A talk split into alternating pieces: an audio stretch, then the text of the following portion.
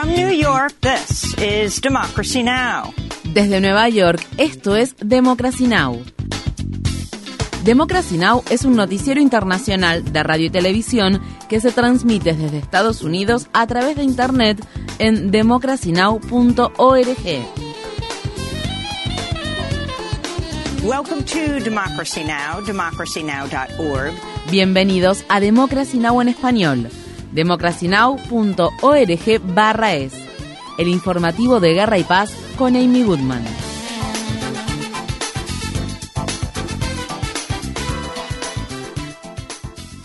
El Programa Mundial de Alimentos de las Naciones Unidas advierte sobre el empeoramiento de una catástrofe humanitaria luego de que el presidente ruso Vladimir Putin dijera que suspendería su participación en un acuerdo que garantiza el paso seguro de las exportaciones de alimentos y fertilizantes ucranianos al resto del mundo. La ONU afirma que desde julio el programa ha colaborado de manera indirecta para que unas 100 millones de personas no caigan en la pobreza extrema. El lunes Putin dijo que Rusia no estaba abandonando el acuerdo, pero que dejaría de participar participar temporalmente en él.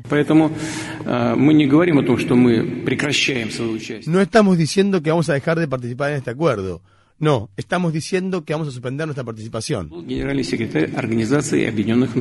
La decisión de Rusia de suspender su participación en la iniciativa de granos del Mar Negro provocó un fuerte aumento en los precios de los alimentos. Rusia tomó dicha decisión luego de que sus buques de guerra en el puerto de Sebastopol, ubicado en la península de Crimea, que se encuentra bajo ocupación rusa, fueran atacados por drones el sábado y al tiempo que las Fuerzas Armadas rusas acusaron a la Armada británica de estar involucradas en las explosiones que dañaron los gasoductos Nord Stream en septiembre, lo que generó el corte de suministro de gas ruso a los mercados europeos. Estados Unidos y Corea del Sur han comenzado a realizar ejercicios militares masivos frente a la península coreana. El lunes ambos países iniciaron la operación denominada Tormenta Vigilante, un simulacro conjunto de cinco días en el que participan cientos de aviones de combate y miles de soldados. Corea del Norte denunció los ejercicios militares como un ensayo para la invasión y una prueba de las políticas hostiles de Washington y Seúl. Esto ocurre al tiempo que Estados Unidos afirma que Corea del Norte se está preparando para llevar a cabo su primera prueba nuclear desde 2017. Mientras tanto, China ha criticado los planes de Estados Unidos de desplegar seis bombarderos B-52 con capacidad nuclear en el norte de Australia y advirtió que la medida podría desencadenar una nueva carrera armamentista. Estas fueron las palabras expresadas por el portavoz del Ministerio de Relaciones Exteriores de China, Zhao Lijian.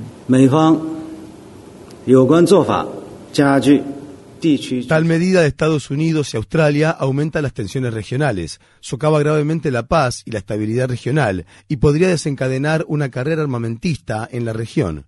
China insta a las partes involucradas a abandonar la obsoleta mentalidad de suma cero y los criterios geopolíticos estrechos de la Guerra Fría. La Corte Suprema de Estados Unidos escuchó los alegatos orales el lunes en dos casos que tienen como objetivo que los centros de enseñanza superior dejen a un lado el factor de la raza en sus decisiones de admisión. Durante casi cinco horas de alegatos, la mayoría cualificada de extrema derecha de la Corte Suprema pareció simpatizar con los argumentos de que el proceso de admisión viola la cláusula de protección equitativa de la Constitución y la Ley de Derechos Civiles. Esto se produce al tiempo que al menos nueve estados ya han optado por poner fin a la admisión universitaria en función de la raza. Para más información sobre la Corte Suprema de Estados Unidos y la lucha por la acción afirmativa, visite nuestro sitio web democracynow.org/es. La fiscal de distrito de San Francisco, estado de California, y el Departamento de Justicia de Estados Unidos presentaron cargos estatales y federales contra el hombre acusado de irrumpir en la casa de la presidenta de la Cámara de Representantes, Nancy Pelosi, y agredir a su esposo Paul Pelosi con un martillo. Los investigadores dicen que David DePape, de 42 años, les dijo que planeaba tomar como rehén a la presidenta de la Cámara de Representantes y que tenía la intención de romperle las rótulas para verla entrar al Congreso en silla de ruedas, a menos que dijera la verdad sobre las mentiras que ha dicho el Partido Demócrata. De Pape enfrenta hasta 30 años de prisión por un cargo federal de agresión y hasta 20 años adicionales por intento de secuestro. También enfrenta una serie de cargos estatales que incluyen intento de asesinato y agresión con un arma mortal. La fiscal de distrito de San Francisco, Brooke Jenkins, habló el lunes. Lo que también pudimos saber es que el acusado llevó a la casa de la familia Pelosi un segundo martillo, así como precintos de seguridad, cuerdas y un rollo de cinta adhesiva. Lo que está claro, según la evidencia que tenemos hasta el momento, es que esta casa y la propia presidenta de la Cámara de Representantes eran los objetivos específicos del acusado. Paul Pelosi permanece en cuidados intensivos en San Francisco luego de que los cirujanos repararan su cráneo fracturado y las lesiones graves que sufrió en las manos y el brazo derecho. En Estados Unidos, la candidata republicana a la gobernación de Arizona, Carrie Lake, provocó que una multitud de sus simpatizantes se rieran el lunes después de bromear sobre el ataque a Paul Pelosi. Lake habló en un acto político que se celebró en la ciudad de Scottsdale. It is not impossible to protect our kids at school. No es imposible proteger a nuestros niños y niñas en las escuelas. Los demócratas actúan como si lo fuera. Nancy Pelosi, bueno, tiene protección cuando está en Washington, D.C., pero parece que su casa no tiene mucha protección. Well, she's got protection when she's in D.C. Apparently her house doesn't have a lot of protection. But Donald Trump Jr. también se ha burlado del ataque que sufrió Paul Pelosi. Trump Jr. publicó el domingo en Twitter una foto que mostraba ropa interior y un martillo con el subtítulo Tengo listo mi disfraz de Paul Pelosi para Halloween. El expresidente Donald Trump solicitó a la Corte Suprema de Estados Unidos que bloquee la publicación de sus declaraciones fiscales en vísperas de la fecha límite del miércoles, día en que se entregarán al Comité de Recursos y Arbitrios de la Cámara. Trump presentó esta solicitud de emergencia en el primer día de alegatos de apertura de un juicio penal por fraude fiscal que enfrenta en la Corte Suprema de Nueva York, donde la organización Trump es acusada de pagar a altos ejecutivos millones de dólares en compensaciones extraoficiales durante 15 años. El presidente de Estados Unidos, Joe Biden, acusó a las empresas de petróleo y gas de sacar provecho de la guerra después de que la invasión rusa de Ucrania subiera los precios de los combustibles y aumentara las ganancias de compañías como Shell y ExxonMobil. El lunes Biden dijo que la industria petrolera debería transferir las ganancias a los consumidores y reducir el costo del combustible a fin de evitar tener que pagar en poco tiempo una tasa impositiva más alta sobre las ganancias extraordinarias. Denme un respiro, ya es suficiente. Miren, yo soy un capitalista, ya me han escuchado decir esto antes. No tengo ningún problema con que las empresas obtengan una ganancia justa y el retorno de su inversión e innovación pero esto no se acerca en lo más mínimo a lo que está sucediendo. A las compañías petroleras les digo, las ganancias récord actuales no se deben a que están haciendo algo nuevo o innovador, sus ganancias son el resultado de la guerra.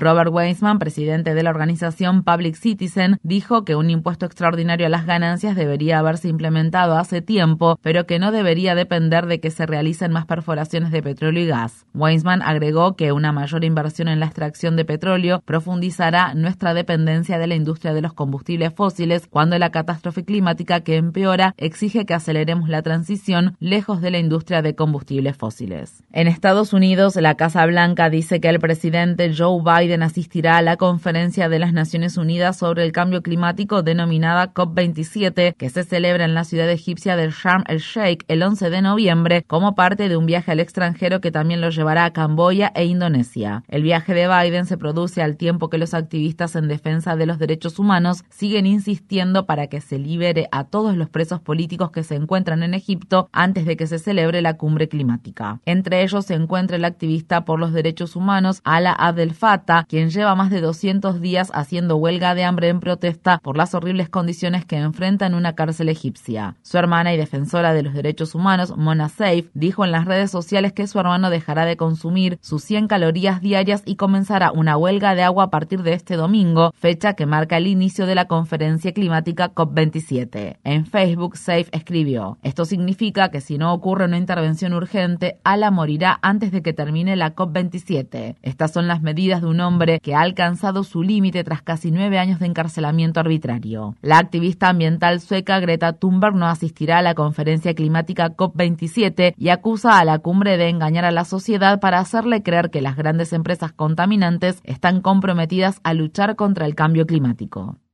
Agentes de la patrulla fronteriza de Estados Unidos dispararon el lunes balas de gas pimienta contra un grupo de migrantes venezolanos que encabezaban una protesta a lo largo de la frontera que se extiende entre la ciudad de El Paso en el estado de Texas y la ciudad de Juárez en México, después de que se les negara la entrada a Estados Unidos y se les impidiera solicitar asilo. Estas fueron las palabras expresadas por Yaneiri Hernández, una solicitante de asilo venezolana que participó en la protesta y presenció el ataque. Sacaron armamento, empezaron a disparar. Las cosas tampoco son así. Nosotros no somos animales, nosotros somos seres humanos. Nosotros queremos pasar para allá a trabajar, no hacer las cosas mal. Nosotros tenemos cualquier cantidad de días aquí durmiendo como animales. Las personas mexicanas son las que nos han ayudado con un plato de comida, con una ropa, con un zapato, con una cobija.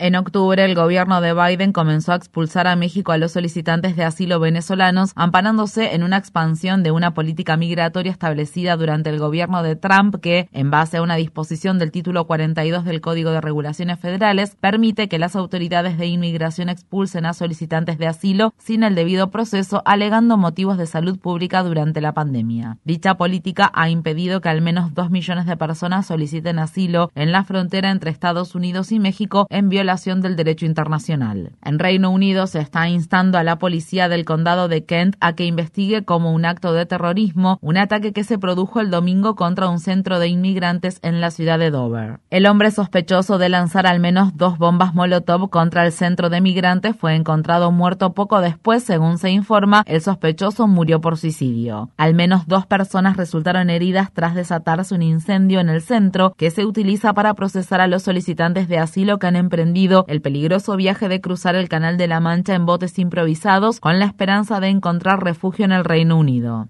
Tras el ataque se trasladó a unos 700 solicitantes de asilo desde Dover al centro de detención Manston de Kent, que, según organizaciones en defensa de los migrantes, está catastróficamente superpoblado. Tras el traslado de los solicitantes de asilo, se han denunciado condiciones miserables e inhumanas en las instalaciones de dicho centro de detención. Los activistas en defensa de los derechos humanos y de la justicia para las personas migrantes siguen condenando el discurso de odio que utilizan los funcionarios británicos de extrema derecha contra los solicitantes de asilo y los inmigrantes. La ministra del Interior británica, Suella Braverman, dijo el lunes que el Reino Unido enfrenta una invasión.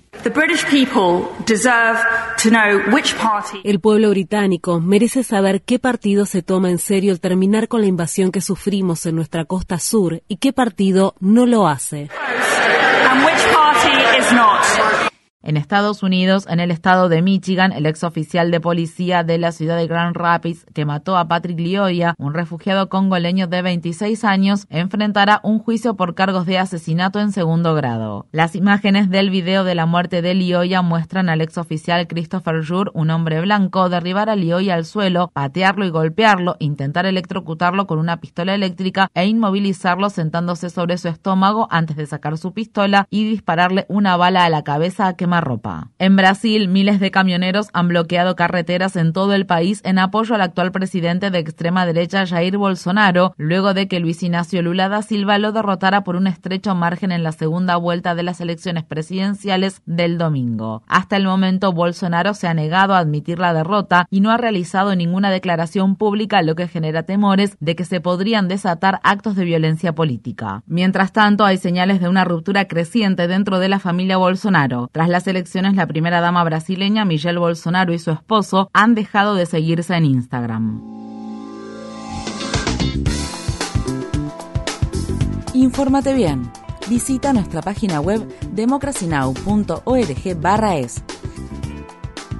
Síguenos por las redes sociales de Facebook, Twitter, YouTube y SoundCloud por Democracy Now! es.